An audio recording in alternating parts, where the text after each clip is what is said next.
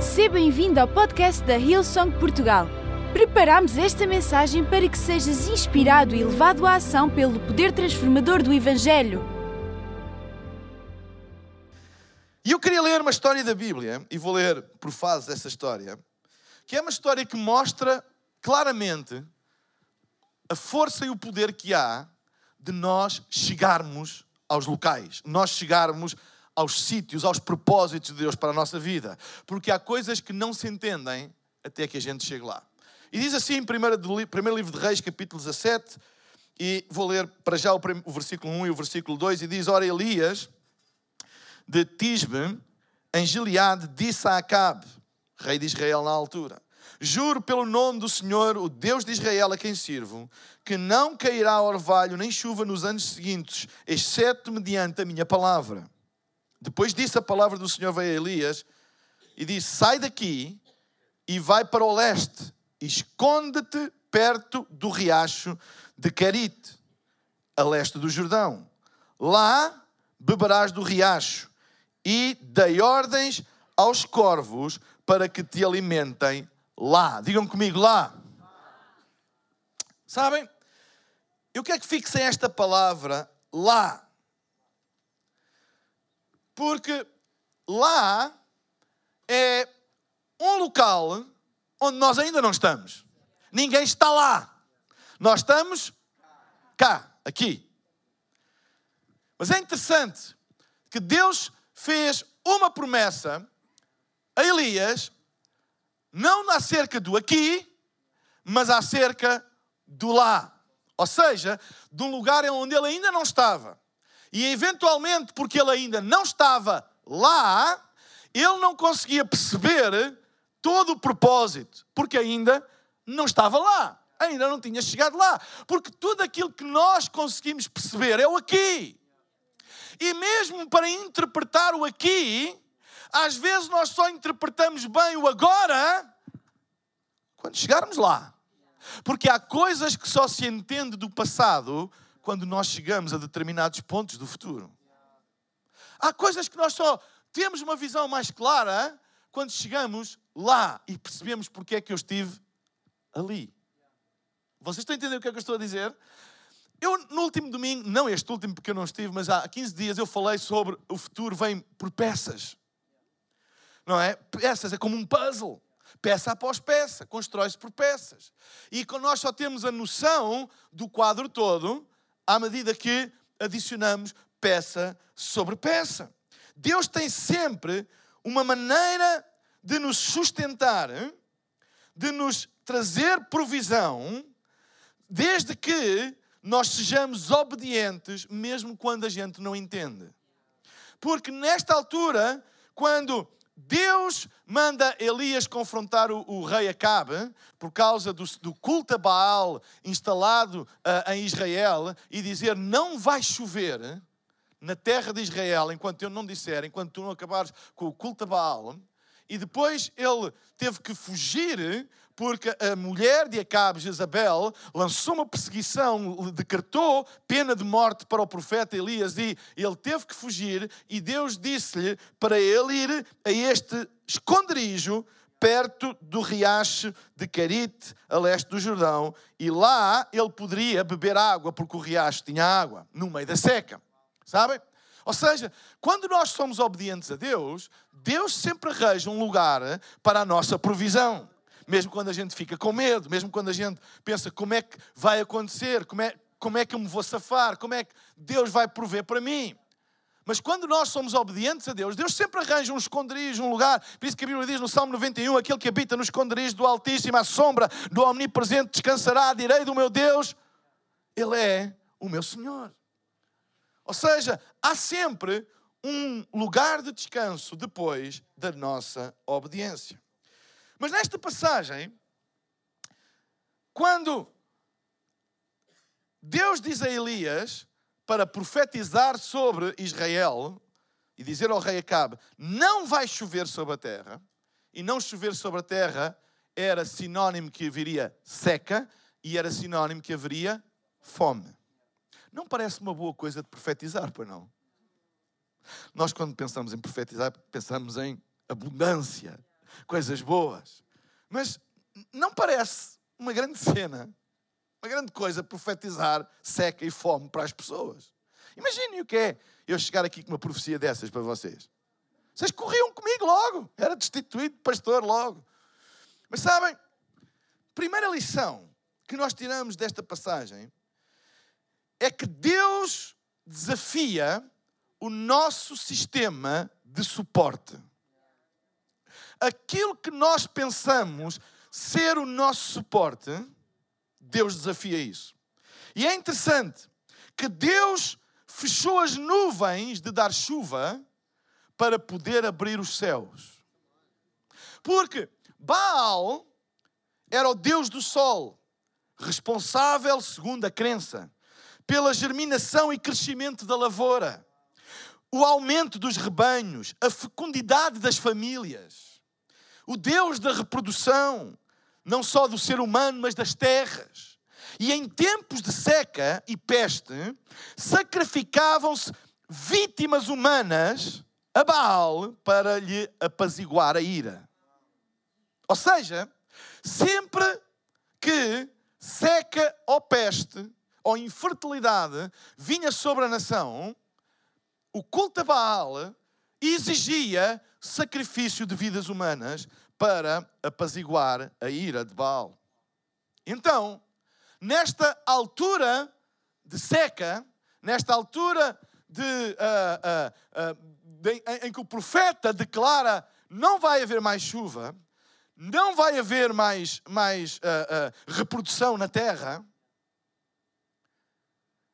ele não fez isso para que as pessoas passassem fome, ele fez isso para abalar o sistema de suporte daquelas pessoas, para que elas possam entender que Baal não tem poder absolutamente nenhum para poder trazer o suprimento à vida deles.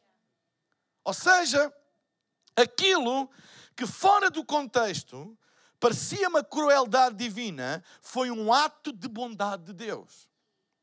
Porque se nós dependermos de coisas erradas na nossa vida e pensarmos que é por elas que nós obtemos as coisas e que é por causa delas que nós temos suprimento na nossa vida, Deus muitas vezes vai fazer tudo para destornar aquilo do qual nós dependemos, porque Ele sabe que em última análise nós vamos ficar desapontados e desiludidos. Ou seja, Deus muitas vezes abana e destrói aquilo que nós pensamos ser o nosso suporte para mostrar de onde vem verdadeiramente o nosso suporte. E às vezes nós temos percepções erradas de onde vêm as coisas, porque temos um sistema de crenças deficiente e achamos que o nosso suporte vem de determinadas coisas. Até que essas coisas são abaladas e nós descobrimos de onde vem verdadeiramente o nosso suporte. Sabem? Deus é a nossa única provisão, totalmente confiável. Mesmo quando tudo aquilo que tu pensas que é o teu suporte falha. Deus guia-nos a um lugar, a um esconderijo a um lugar onde nós aprendemos que nele, independentemente das circunstâncias à nossa volta, nós podemos confiar. Mesmo quando perdemos o emprego, Deus quer nos mostrar que a nossa provisão não vem daquela empresa ou do patrão ou disto ou daquilo. No fim do dia, a nossa provisão vem do Senhor. Mesmo quando um relacionamento é quebrado e nós pensamos que ficamos sozinhos e abandonados, Deus Deus leva-te a um lugar onde tu vais aprender que é de Deus que tu dependes para a tua estabilidade emocional e para tomar conta de ti. Ele muitas vezes abana aquilo que nós pensamos ser o nosso sistema de suporte para mostrar que não há nenhum sistema de suporte a não ser Deus. A não ser Deus. Quando nós confiamos nestas coisas, um dia vamos ficar confundidos, um dia vamos ficar surpreendidos negativamente. Há pessoas que colocam a, sua segurança no dinheiro que têm, nos investimentos que fizeram. A história está cheia de histórias de pessoas que confiaram o seu futuro nessas coisas e de um dia para o outro ficaram sem nada. Então, Deus fecha muitas vezes os céus não para nos matar, mas para nos mostrar o propósito, para nos mostrar de onde vem realmente o nosso socorro, de onde vem realmente o suprimento para a nossa vida, onde está o nosso propósito. Nem todas as secas são do diabo. Há períodos de seca na nossa vida que Deus nos faz passar para nós redescobrirmos de onde vem o nosso suporte, de onde vem o nosso sistema, o nosso sustento. Não dependas de um sistema de suporte que não é forte o suficiente para ti e para tu dependeres deles. Não coloques a tua confiança, não estribes a tua vida em sistemas de suporte que um dia vão falhar. Mas coloca isso em Deus. E por isso Deus às vezes fecha as nuvens para que o céu se possa abrir. Sabem? Deus às vezes diz para nós: Eu tenho-te visto colocar a tua confiança em coisas que te vão desiludir, magoar e afastar-te do teu propósito de vida. Então eu vou ter de desligar esse sistema de suporte para que tu possas ter um verdadeiro futuro.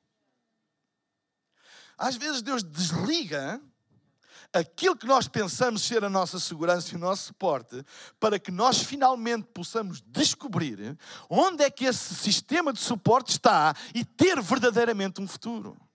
Há pessoas que adiam o seu futuro porque se estribam, porque confiam num sistema de suporte que não é confiável. Não é confiável. Sabem? Primeira de Reis, continuando, aí no capítulo 17, versículos 5 e 9, diz: E ele fez o que o Senhor lhe tinha dito, e foi para o riacho de Querite, a leste do Jordão, e ficou lá. Os corvos lhe traziam pão e carne de manhã e de tarde, e ele bebia a água do riacho. Uau! Deus trouxe suprimento. De manhã ele acordava e o pequeno almoço era servido por corvos. Ali o pequeno almoço e devia ser um English breakfast. Tinha carne, tinha, não é? E depois à tarde tinha água, enquanto havia seca, ele tinha água e diz que à tarde os corvos voltavam e traziam da mesma maneira a, a, a, a carne e, e, e o pão, etc. Diz o versículo 7. Algum tempo depois, o riacho secou-se por falta de chuva. Então a palavra do Senhor veio a Elias e diz: Vai imediatamente para a cidade de Sarepta de Sidom e fica por lá. Ordenei a uma viúva daquele lugar que te forneça comida. Então, o que antes era lá tornou-se aqui. Mas agora já havia um outro lá. Parece que Deus estava a levá-lo numa jornada, num, num, num caminho. Ele não, ele não estava a perceber muito bem, ele não sabia o fim. Nós agora sabemos o fim da história. Mas ele não sabia. Ele disse: Mas que raio? Estava aqui tão bem, com pequeno almoço incluído, pensão completa, com pequeno almoço, almoço, jantar, água fresca, termas, spa, ginásio, vista sobre o rio, Uau, Deus é tão bom. Deus é tão bom. Enquanto tudo está a passar seca, Deus cuida de mim. Uau, eu quero essa vida. Eu não me importava nada de passar os meus dias, não é? Num resort deste. Mas diz que passado um tempo, tudo mudou. E aquilo que era o lá, a promessa, que se tornou o aqui, de repente mudou e já não havia água para beber. E um dia ele levantou-se de manhã e começou à procura dos corvos e eles não vieram. Não vieram mais. E ele ficou aflito. Porquê? Porque o seu sistema de suporte já não estava lá. Então Deus disse-lhe: sai daqui e vai para lá. E lá estará uma viúva e ela vai te trazer comida. Então, ele teve que deixar onde estava para ir para lá, mas ele não estava a perceber muito bem como é que Deus o tira de uma situação tão confortável para uma situação mais constrangedora, ser sustentado por uma viúva. Mas ele foi, diz a palavra de Deus, que ele foi para esta cidade. Sabem, as circunstâncias mudam na nossa vida, mas Deus tem sempre um plano. O problema é que a gente, quando estamos aqui, não entendemos qual é o propósito de Deus lá. Mas Deus manda-nos e Deus envia-nos e nós temos um, um, percurso de vida e que se deixarmos Deus nos guiar, mesmo quando nós não entendemos, quando chegarmos lá, nós vamos entender. Então, ele saiu deste lugar de conforto e foi para lá, para Sarepta. Ele obedeceu a Deus, foi para o riacho onde os corvos estavam primeiro, o alimentaram, ficou lá, mas um dia, tipo sete da manhã, levantou-se. Nada.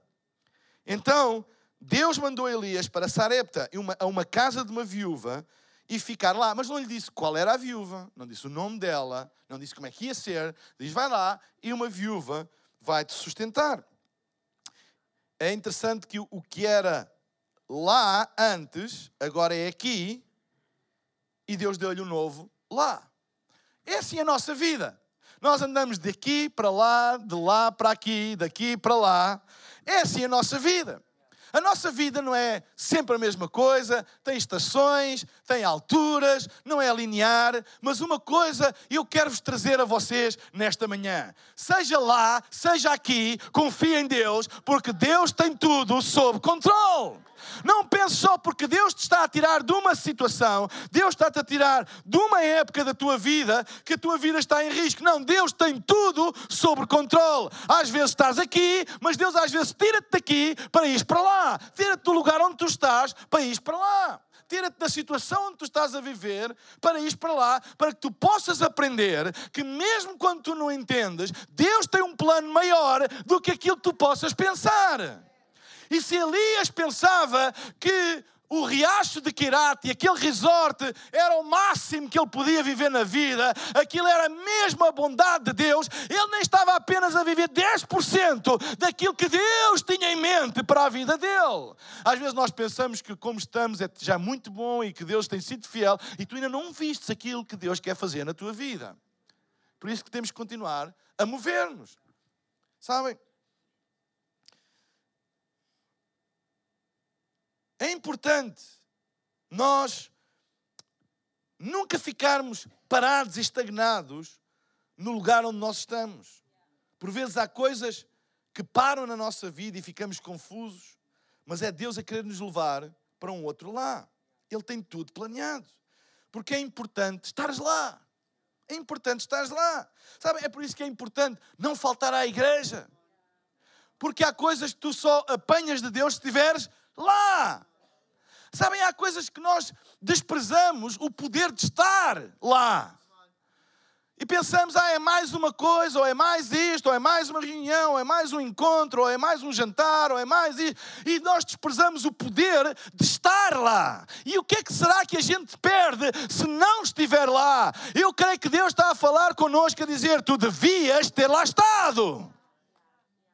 Deus não desperdiça segundos. Deus não desperdiça tempo. Deus sempre aproveita o tempo que está conosco para nos ajudar a chegar ao nosso propósito. Há pessoas que às vezes desprezam até pequenas coisas. Porque pensam que pequenas coisas não podem gerar grandes árvores, pequenas sementes não podem, mas podem. Não desprezes pequenas oportunidades, não é? Pequenas oportunidades que Deus te dá, não desprezes isso. Pode parecer pequeno, pode parecer miserável até, pode parecer o que é que isto vai dar, porque há pessoas que fazem muitas contas de cabeça, são os oportunistas. Os oportunistas medem a dimensão da oportunidade com as ambições que têm. Mas eu quero-vos dizer que no reino de Deus não há correspondência, não há proporção entre o tamanho das oportunidades e o destino que Deus te quer levar. Não há correspondência nenhuma. Pequenas oportunidades podem te levar a destinos gigantes. Tu devias ter lá estado. E quando nós desprezamos as coisas que Deus nos dá, as pequenas coisas que Deus nos dá, nós não chegamos lá. Quando nós desprezamos o salário que Deus nos dá agora, porque achamos que é pequeno, Quando nós desprezamos a oportunidade que nos é dada agora, porque achamos que não é bem aquilo que nós queremos. Eventualmente, nós estamos a desprezar o nosso futuro. E Deus está a dizer: tu devias ter lá estado. Sabem, esta é a primeira coisa que eu vejo nesta passagem: é que Deus muitas vezes retira o nosso sistema de suporte para revelar de onde vem realmente a nossa provisão. E a segunda coisa que eu vejo nesta passagem, nesta jornada que Deus nos leva, é que Deus tem segundas intenções. Deus tem segundas intenções. Sabem? Eu acho que Deus, daquilo que eu lhe conheço, perdoa-me Deus, mas eu acho, daquilo que eu te conheço, tu tens segundas intenções. Tu não dizes tudo logo. Tu falas connosco, mas não contas a história toda. Ele não nos liga, não nos diz logo tudo. E às vezes pensamos, ou ficamos a pensar, que Ele nos está a levar a um sítio e pensamos uma coisa mas ele está a pensar noutra completamente diferente. Às vezes pensamos que Deus nos deu um emprego e tu pensas que é para ganhar dinheiro, mas assim que Ele te põe lá, tu começas a perceber que é mais do que isso, que é para fazeres uma diferença. Talvez tu tenhas vindo aqui hoje à Ilsong a pensar que vieste acompanhar um amigo, ter uma experiência diferente, talvez até Pensaste vir à Ilsong porque na Ilsong há miúdas giras. Ou rapazes interessantes. Ai, Deus deixa de pensar isso na boa. E acho que Deus até é capaz de concordar contigo. Ya, ya, ya, vai lá, Ilsong. Miúdas giras, rapazes interessantes, gente simpática. Vais ter um bom dia. Eu acho que Deus até concorda contigo. Mas isso é o que tu pensas. O que ele pensa é outra coisa. Porque ele tem segundas intenções. E não é pouco, ou, ou, ou, é, é, até é muito usual, pessoas virem com uma intenção e saírem transformadas. Porquê? Porque Deus tem segundas intenções. Deus nem sempre conta a história toda. Ele apenas nos quer no carril. Ah, deixa de estar aí. Deus, mas... não, ok, sim, sim, deixa de estar aí. Continua, continua, continua. Sabem? Esta história diz em 1 de Reis, no capítulo 17, versículo 10, e, ele foi. E quando chegou à porta da cidade, encontrou uma viúva que estava colhendo uns gravetos. Ele a chamou e perguntou: Podes-me trazer um pouco de água numa jarra para eu beber?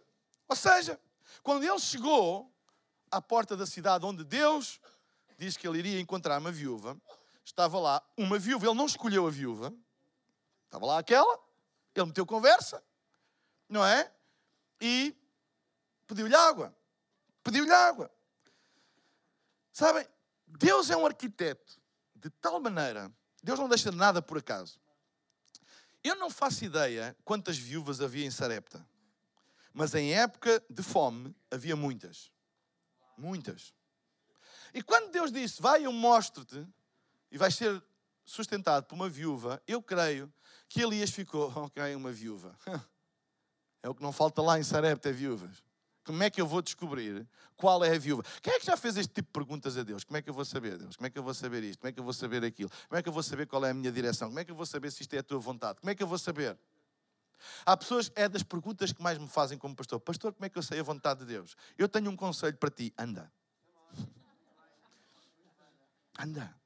Anda. Não é? E Deus não lhe disse qual era a viúva. Ele disse, vai, vai lá. E quando ele chegou, estava lá uma viúva. E não foi uma viúva aleatória, era exatamente aquela viúva. Era exatamente aquela viúva. Eu não sei se está aqui algum viúvo e que Deus está a falar contigo. Que Deus tem uma viúva, algures, no teu percurso. Deus é o arquiteto do universo. Tudo funciona no timing.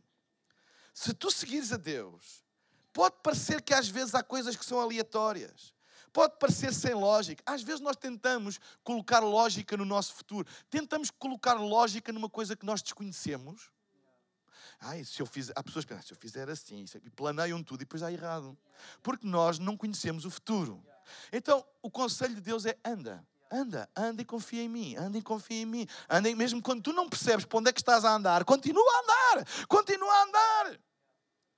Às vezes, ah, quando nós colocamos uma morada no GPS, uma das coisas que o GPS faz é que ele diz passo a passo o que é que tu deves fazer. Ele não te debita o, o, o percurso todo em, em, em um minuto. Vais aqui, blá, blá, blá, o que é que acontecia? Nós íamos nos perder. Então ele diz: agora vira à direita, agora segue em frente, agora vira à esquerda, etc. E quem é que já aconteceu estar a conduzir e a seguir as instruções do GPS e não fazer ideia de onde é que está? Eu nem sei se estou virado para sul, para norte. Eu já não sei onde é que eu estou, mas eu viro à esquerda e viro à direita. E na nossa vida de confiança em Deus, às vezes é assim. Sentimos perdidos, mas estamos bem dirigidos. E isso é a confiança que nós temos em Deus. Deus, eu sinto-me perdido, mas eu não estou perdido.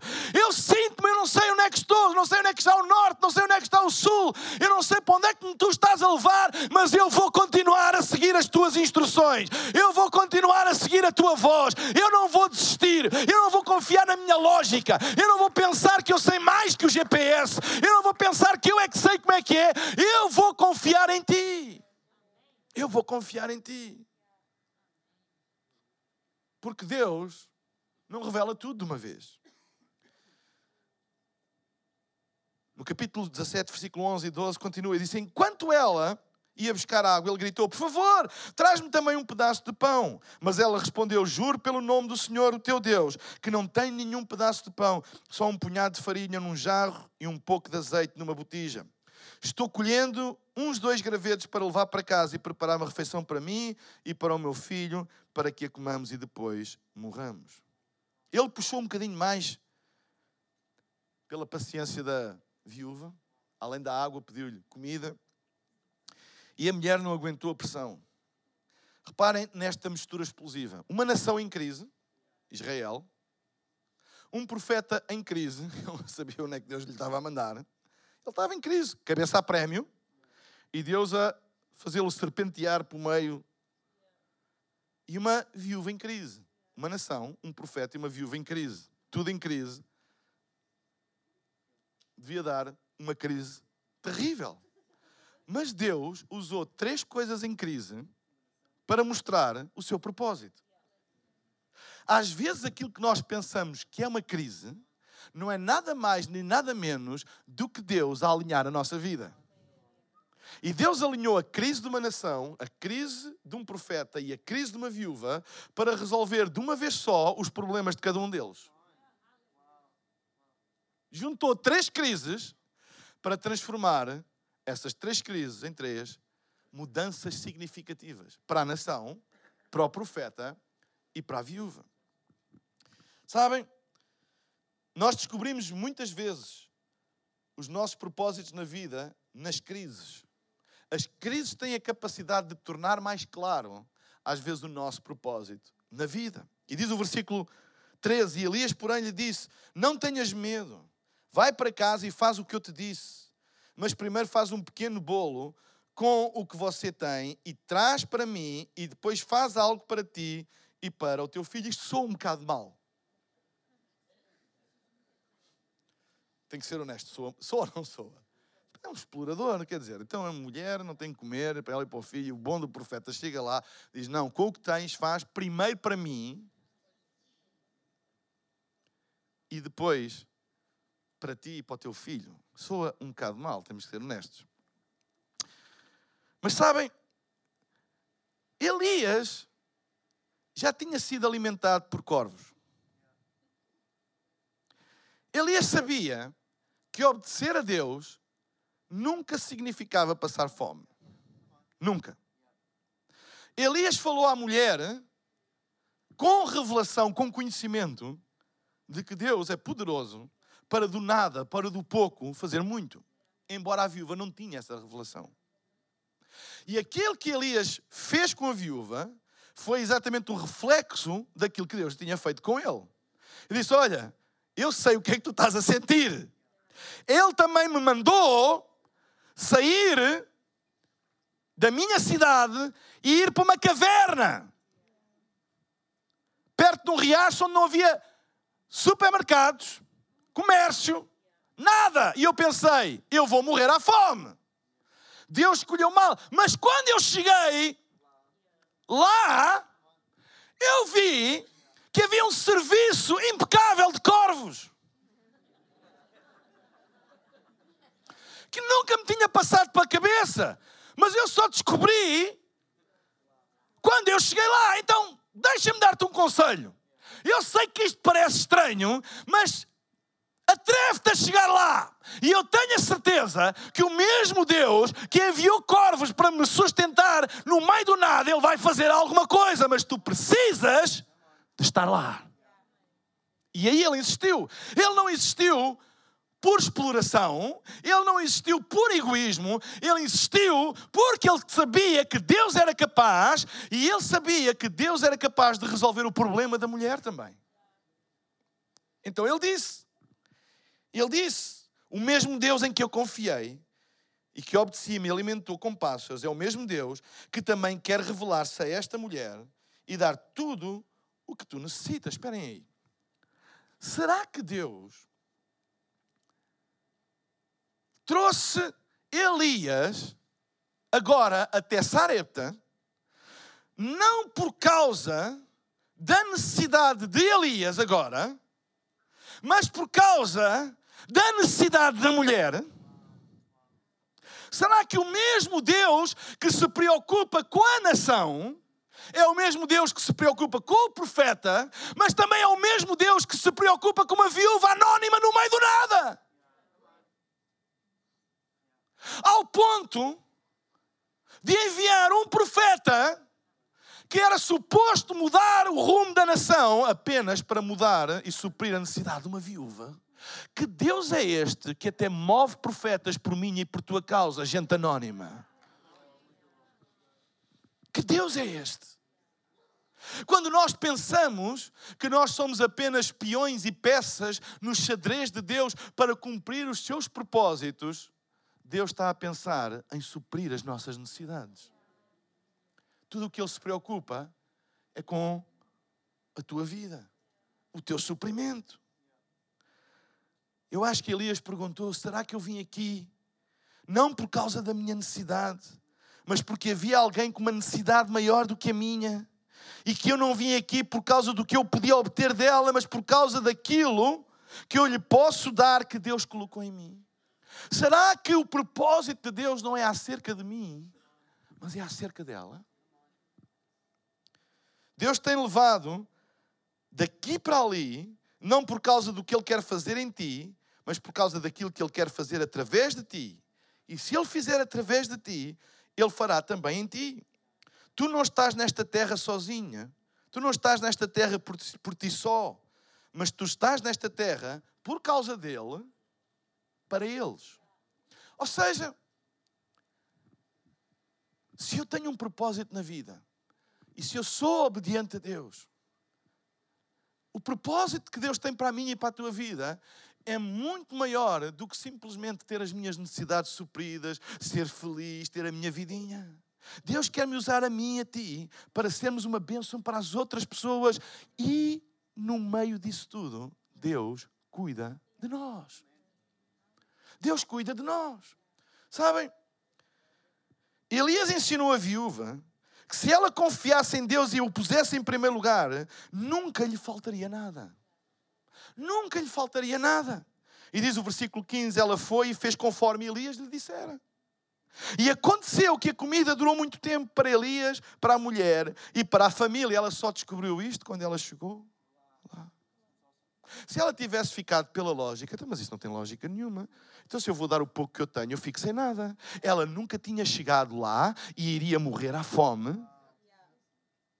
Mas porque ela confiou e fez aquilo que o profeta lhe disse, quando ela chegou lá, ao lugar onde, ela disse, onde ele disse, faz isto, ela descobriu que Deus tem sempre provisão quando tu chegas lá.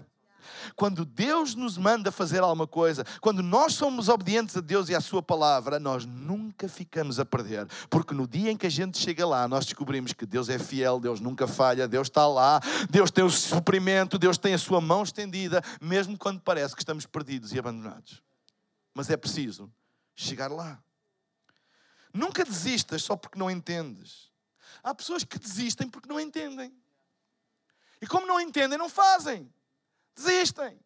Eu não percebo, eu não entendo, eu acho que isto não é o melhor para mim, eu acho que o melhor. E tomam decisões por eles próprios. O melhor para mim é isto, o melhor para mim é aquilo. E a vida deles fica toda embrulhada. E a palavra de Deus é: tu devias ter lá estado. Porque quando tu chegares lá, tu vais ver que Deus nunca falha. Amém? Nunca desistas só porque não entendes. Deus navega-nos por terrenos desconhecidos. E para nós parece que estamos perdidos, mas nós temos que confiar. O futuro é um terreno desconhecido para nós, mas não é desconhecido para Deus. Então confia, diz eu, Deus, eu não sei onde é que estás-me a levar, eu, tô, eu não nem sei onde é que é o norte e o sul, mas eu vou continuar, eu vou continuar. Eu tenho a certeza que tu não és um Deus de armadilhas, tu não me vais levar a um beco sem saída, tu não me vais levar a uma rua quando não tem nada. Eu vou, até pode parecer que eu ando por ruas estranhas e estreitas, eu não sei onde é que isto já vai levar, isto é muito estranho por aqui, não parece nada com o destino, mas eu vou confiar em ti. Às vezes, para chegarmos a lugares bonitos, temos que passar por ruas feias e nós passamos por elas. Eu, não, eu confio em ti, eu não percebo, isto não tem nada a ver, mas eu confio em ti, eu não vou desistir. Eu quero chegar lá e eu sei que lá está a minha recompensa, eu sei que lá está o meu suprimento. Eu não vou desistir porque eu acho que eu tenho um caminho melhor, porque alguém me mostrou uma rua melhor. Eu vou confiar em ti, não importa qual é a rua que eu estou a passar agora, eu vou confiar porque eu quero chegar lá. Eu quero chegar lá. Eu vou pedir à banda para subir. Terceira e última coisa. Deus é o master, o mestre, em preparativos finais. Eu gosto dos epílogos divinos, dos finais divinos. Deus consegue transformar uma história que parece que vai toda numa direção e no final, uau! Eu gosto daqueles filmes em que a história parece estar toda numa direção e depois, no fim, os pontos começam-se a juntar todos e é uma coisa completamente diferente. A gente diz: Uau, eu nunca pensei que o assassino fosse aquele, eu nunca pensei que aquela pessoa fosse casar com a outra. Eu nunca... Deus é especialista, é um mestre em preparativos finais. Eu creio mesmo que o melhor da nossa vida está guardado para o fim. Está guardado para o fim. Às vezes há coisas que demoram anos de sacrifício, anos de fidelidade, mas quando tu chegas lá, tu vais experimentar. Porque Deus tem preparativos finais. Há gente que abandona cedo demais a jornada. Diz o versículo 17 a 22 do capítulo 17. Algum tempo depois, o filho da mulher, dona da casa, ficou doente, foi piorando e finalmente parou de respirar. E a mulher reclamou a Elias: Que foi que eu te fiz, ó homem de Deus? Vieste para lembrar-me do meu pecado e matar o meu filho? Dá-me o teu filho, respondeu Elias. Ele o apanhou dos braços dela, levou-o para o quarto de cima, onde estava hospedado, e o pôs na cama. Então clamou ao Senhor: Ó oh, Senhor meu Deus, trouxeste também desgraça sobre esta viúva, com quem estou hospedado, fazendo morrer o seu filho? Então ele se deitou sobre o menino três vezes e clamou ao Senhor: Ó oh, Senhor meu Deus, faz voltar à vida este menino. O Senhor ouviu o clamor de Elias e a vida voltou ao menino e ele viveu. Reparem bem, Deus trouxe seca a Israel para o levar até um riacho e ser alimentado por pássaros, para o levar a uma viúva e ajudá-la a ela a encontrar a sua provisão e finalmente para salvar a vida do filho. Não me digam que Deus não tem tudo sob controle.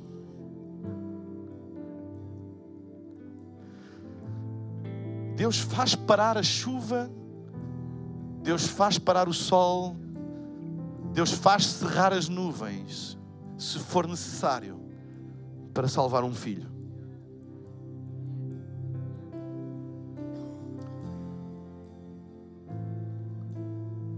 Este menino tinha morrido se Elias não estivesse lá. Ele precisava de estar lá. Ele precisava de estar lá. E há coisas que só acontecem na nossa vida se nós estivermos lá. Eu quero estar lá. Eu sei que às vezes é duro. Eu sei que às vezes gente não entende todas estas movimentações. Às vezes parece que estamos perdidos de um lado para o outro, de um riacho para uma viúva, e abençoamos uma viúva e depois o filho morre. Parece... Ei! Mas lembra, Deus tem tudo sob o seu controle. E a única coisa que Ele te pede é que tu estejas lá. Há alturas na vida que eu digo: Deus, eu não sei. Deus, eu não aguento mais. Deus, eu não sei onde é que isto vai levar. Eu não sei, Deus. E a única coisa que Deus me pede é: fica lá. Fica lá, permanece lá, faz o que tens a fazer, fica lá, mesmo quando as coisas estão apertadas na tua vida, mesmo quando tu parece que está tudo a ruir à tua volta, fica lá. Tu precisas de estar lá. E eu queria trazer esta palavra a todos nós hoje, que às vezes nós deixamos-nos levar pelas circunstâncias, mas eu hoje queria que tu ficasses firme em Deus, tomasses a decisão de dizer: Deus, não importa os baloços que a vida me dá, não importa aonde as ondas do mar estão a tentar levar, eu vou ficar firme naquilo que tu tens para mim, naquilo que tu tens para mim. Sabem? Esperamos que esta mensagem tenha sido desafiante e inspiradora. Se queres saber mais sobre a Hillsong Portugal, segue-nos nas redes sociais Facebook, Instagram e Twitter ou visita o nosso site em hillsong.pt.